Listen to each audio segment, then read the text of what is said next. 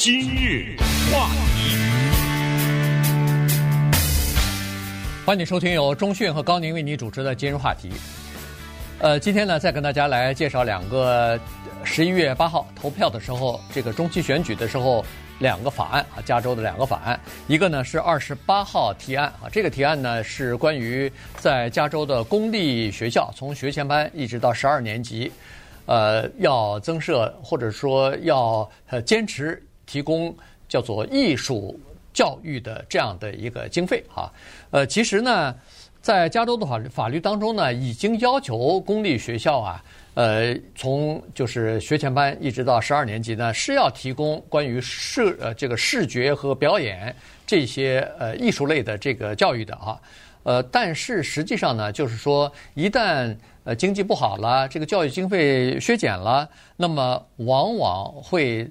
第一个被砍掉的呢，就是艺术课程或者艺术教育，所以呢，现在这个二十八号提案呢，就是让州政府啊，让州长啊，专门拨出一笔钱，现在预估呢，大概是八亿到十亿元左右，就是专门用来给这个公立学校来每个年级都设立艺术课程的。这个法案呢，目前没有人反对，但是有一些问题我们需要两方面的考虑一下。首先。告诉大家说，给我们的孩子从幼稚园一直到高中毕业，增加一些艺术气息，对不对？给他们一些课程，然后让他们在这些课程当中呢，能够熏陶哈，有一些这种至少是艺术方面的修养，谁会反对啊？当然不会有人反对，除了唱歌跳舞还画画呢，对不对？对这东西当然很好了哈，但是为什么这个东西变成了一个提案呢？就是一个非常残酷的问题。钱就是这么回事，有钱什么都好说话。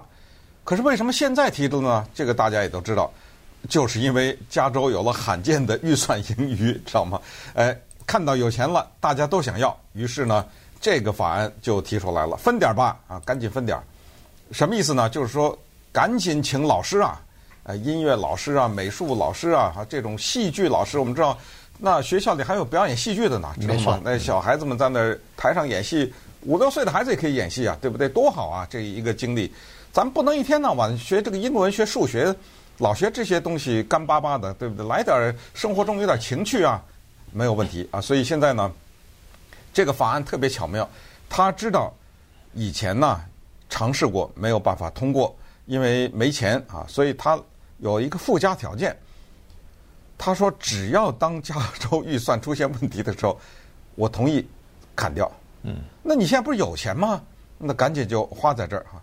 这个呢，我不知道了。我有个预感，觉得他能通过哎。对，我觉得这一次哈，因为这个问题其实呢是一个很纠结，也是延伸的很大的问题。它一直延伸到了大学，它一直延伸到了一个人这一辈子。就是我们之前讨论过的啊，在大学很多的专业。噼里啪啦的没人学，对不对？什么这个英文啦，什么哲学呀，对不对？历史，它就是一个吃饭的碗上面要不要雕刻花纹的问题啊。这个碗你不雕刻个花纹，它的功能还在那里，它照样可以用来吃饭。等我吃饱了，我下顿饭也有着落的时候，闲下来我就在碗上雕刻一些花纹。呃，这个就是人类从最早开始就是这样，劳动的时候还唱着那号子呢，对不对？这音乐是不可避免的，在我们的神的人的心，谁脑子里没有几首歌啊，对不对？呃，所以这些都是我们人必备的。可是呢，当经济出现问题的时候呢，首先砍的是这个。这让我想到一九九五的，一九九五年有一个特别有名的电影啊，那个名字叫《Mr. Holland's Opus》，翻译成中文叫做《荷兰先生的作品》。这个。电影里面的演员几乎每一个都是大明星啊，都是身上扛着奥斯卡奖最佳表演奖的这些明星啊。主演的人叫 Richard Dreyfuss 啊，他就演这个荷兰老师，他就一辈子啊就想写一部交响乐，他是个音乐老师。那当然他有现实的经济的考虑，所以他必须呢得到一个高中里面去教音乐去，然后面对的这些学生的素质那叫差呀，啊音也弹不准，呃鼓也打不对点儿哈，然后他非常的烦恼，但是在这个过程当中呢。他就是坚韧不拔的培养孩子们的兴趣，最后呢，这个电影的名字叫《荷兰先生的作品》，或者叫他的，嗯，就是叫他的作品哈。这个最后就不公布了啊，到最后非常的感人，就绝对的不可能不哭啊。这个电影看的好了，因为你最后才明白他那个作品，他想那个交响乐是什么，你才明白。然后这个电影为什么提到一九九五年这个电影？当里面有一场精彩对话，就是这个校长啊，把 Opus 就是把 Holland 啊，就是荷兰老师叫到教室里，就说您的这课呀就被取消了啊，就这么一场对话，你听一下啊。I care about these kids just as much as you do.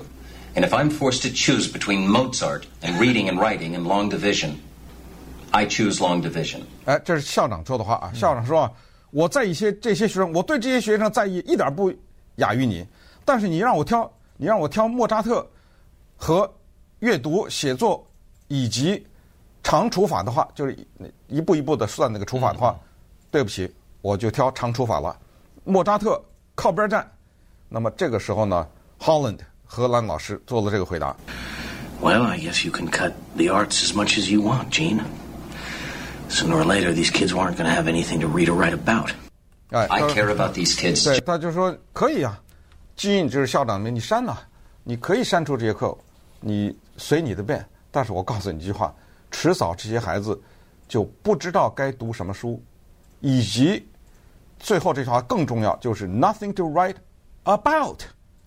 当你让他写东西的时候，他没有受过这个艺术的教育，他写什么呀？他没有东西可写，书书没看过，呃，这种艺术人文的艺术教育没训练过，他写什么呀？呃，这个就是呃特别纠结的一个的问题。但是还是那句话，先吃饭再说，对不对？对，嗯。现在呢，这个目前的状况是这样子，就是百分之二十的学校是有这个。比较常设的这样的艺术课程和教育的，那你可以想象出来，这个百分之二十的这些学校呢，都是在比较富裕的学区里边。也就是说，这个整个的学区有钱，所以呢，他们经济不景气，他们也不会受到影响，因为这学区学区有钱呐。再加上这些家长们募款的能力也比较强，所以他们能够保住这些课程不会受到这个削减。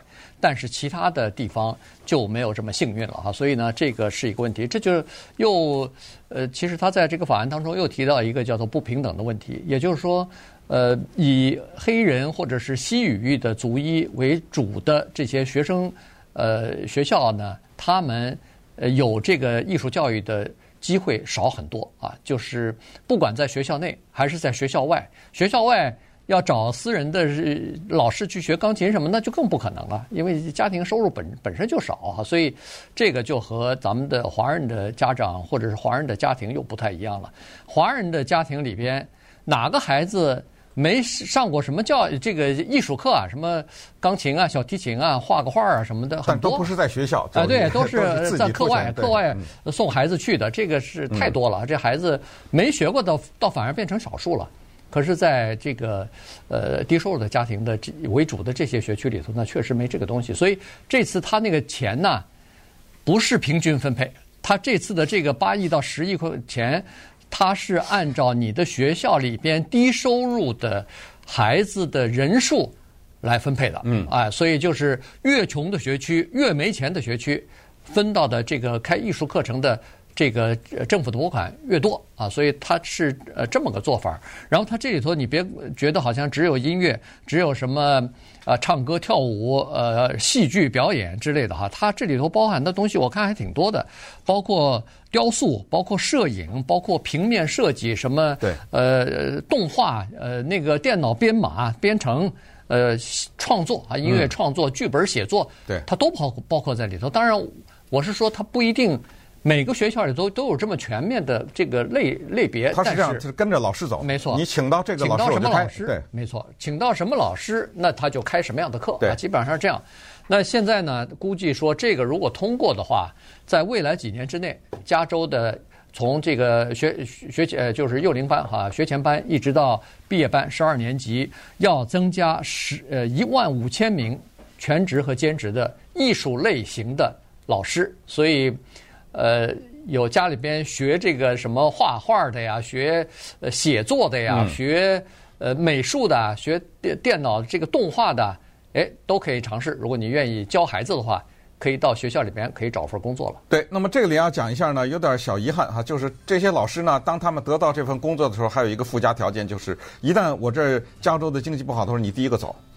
对 啊，对不对？对啊，所以就等于说，你找了一份工作，但是你上班的那一天就告诉你，如果我这儿裁员的话，你第一个走。呃，所以当一个人看到前途并不是很稳定的时候，你认为这个人会找这个工作吗？对不对？所以这也是一个问题。那么为什么会有人反对呢？没有人反对啊，就是在提案上面没有人反对。但是这个以前为什么通不过呢？类似这样，就是原因很简单，就是他这一次动的钱呢，他动到了加州的预算嘛，在教育方面的预算。他动到了百分之一，那么这样的话呢，就是说，这个就是你拿了这个那儿就少了，因为什么？因为他这个钱不是通过加税来的，对，呃，所以这就是一个问题，有人反对了，呃，他就是说，这个声音呢不够大，所以没有上到呃这我们这个选票指南上面，但是他的声音就是说，你这样的话叫做挖东墙补西墙了吧？对对现至少不目前没有这个啊，目前没有，因为你钱多，钱多，对，但是谁知道啊？没错，对，呃，如果明年经济不好了或者裁员多了。呃，州政府的钱少了以后，那有可能就会出现问题。这个保证了这个十亿块钱给学校教育，那加州其他的项目可能就会减掉，对，对，对吧？就挤掉了。今日话题，欢迎继续收听由中讯和高宁为您主持的今日话题。刚才说过二十八号提案，那现在呢，我们就聊一下二十九号提案。二十九号提案呢，是有关于。这个洗肾中心的哈，呃，你一听洗肾中心呢，好像觉得哎，这个是不是咱们上一次投票的时候就有过一个提案是跟这个洗肾中心相关的？确实是，不光是上一次，再上一次也是。二零一八年、二零二二年两次差不多的法案，呃，都遭到拒绝，没有通过。那么这次呢，又提出来了，就是二一八二零年。哎，一八年、二零年和现在二零二年，这呃二二年呢，这是第三次提出了有关于洗肾中心的这个法案啊，所以你觉得他熟悉呢？呃，没错啊，这是第三次提出来了。呃，这个实际上是延续什么呢？是延续工会和两个全美国最大的洗肾中心之间的一场旷日持久的战争。现在呢，拿出来要让加州的选民来决定到底要不要通过这个法案。说实话。我可能觉得很多选民觉得与我何干呢？对不对？我也搞不懂这里面，我不我不需要洗肾，我们家里也没有需要洗肾的病人。对，他为什么拿出来能搞这么一个全民公投呢？而且三次的往这上冲，这里面就是没有办法啊！因为工会呢，他摁准了这个洗肾中心，他要跟他血战到底。他有一个目的，他这个目的呢，就是要增加他现在的会员啊，工会会员的薪资。好像是要二十五块钱一小时吧，啊、呃，那么这个时候呢，他要谈判的话，就要有一个谈判的筹码。非常简单的跟他讲，有很多人有肾的问题，需要洗肾。这个洗肾有的时候一礼一个礼拜要三次呢，而每一次躺在那儿或者是坐在那儿大概好几个小时呢，每一次。呃，这个是一个很不幸的一种经历，但是也现在的人类因为没有足够的换肾的这些足够的肾没有。呃，科学和医学方面很好的办法，也只好去洗肾去。那么这种情况呢，这个法案是这样的要求：他说你那儿啊，你得给我放着一个，永远这儿得有一个医生在那儿，再加上一个专职的、有执照的这方面的一个护士。加州有六百五十个这样的洗肾中心啊，每一个你都给我放一个。这个只要你开门，那儿就得有一个在那儿待着。这是一个。然后呢，同时他就是说，呃，同时就要。不能歧视这种低收入的地方吧？啊，就是也要安插这个。那么我们试想一个，这个他提这个要求是什么？他说这样，他说你看，洗肾中心啊，时不时就打那个九一一电话，因为一些人在洗肾的过程中，或者他有肾病，他可能还有其他的并发症，他其他的病犯了。可是那会儿正好人在那洗肾中心，那洗肾中心要是没有医生的话，他没办法治他嘛。嗯，他也没有，只有护士的话，只好打九一一。那么你看。从这个九一的电话就可以证明，你那儿是需要医生吧？所以你给我安插医生。可是你放了医生，放了护士，接下来什么问题？那钱就增加了呀。那薪水谁付啊？对不对？对，第一是薪水的问题。第二呢，这个洗肾中心方面也说了，他说实际上，第一，在我们的洗肾中心里边的病人，所有的病人都有他自己的这个肾病的呃医生啊，专科的医生和他自己的家庭医生，这肯定的吧？啊，对，因为你去洗肾中心也需要医生，你专科的医生去，你不能放你这直接走进去，没没可能的啊。他他是开了开了处方要让你去的哈，所以呢，每一个洗肾的过程以及他的这个病人的情况都是有严密的监视的啊，这个是绝对的，而且在现场的医生无权修改。他原来的那个呃，就是他的这个专科医生呃做出的诊断和判断啊，所以呢，这是第一。第二，他说，呃，在九一一打电话到外外头去求救紧急情况之下，这个是正常的原因，就是这些洗肾的人他都有一些其他的病哈。即使你有现场的护士和医生，也没有什么其他的作用，他们就和我们现在所配备的。是呃，专业人员是一样的。原因是我们这个洗肾中心，它不是一个急救中心，它不可能在我们这儿去做任何的治疗或者是动手术，只有送到附近的医院里头去。所以这个呢，跟配备现场的那个医生也好，这个职业的护呃呃护士也好，是没有没有什么区别的。第三就是，如果要是必须要求增加医生或者是呃那个执照护士的话。那有一些洗肾中心，要么就是关门了，要么就是减少他们的营业时间了，因为他们每个呃每年可能增加的花费，那不是几万块钱，那是几十万，他们可能就受不了。那如果一旦关了门，一旦减少了营业的时间，那对这些必须要到洗肾中心洗肾的病人是好还是坏呢？那当然是不方便了嘛，对，对不对？嗯，所以大家可以。注意到最近如果看 广告的话，我也注意，呃，就是反对的那些广告比较多，嗯，而且他找了一些病人，你知道吗？他就说，哎，你如果这个通过的话，我们就没地儿去了，什么之类的。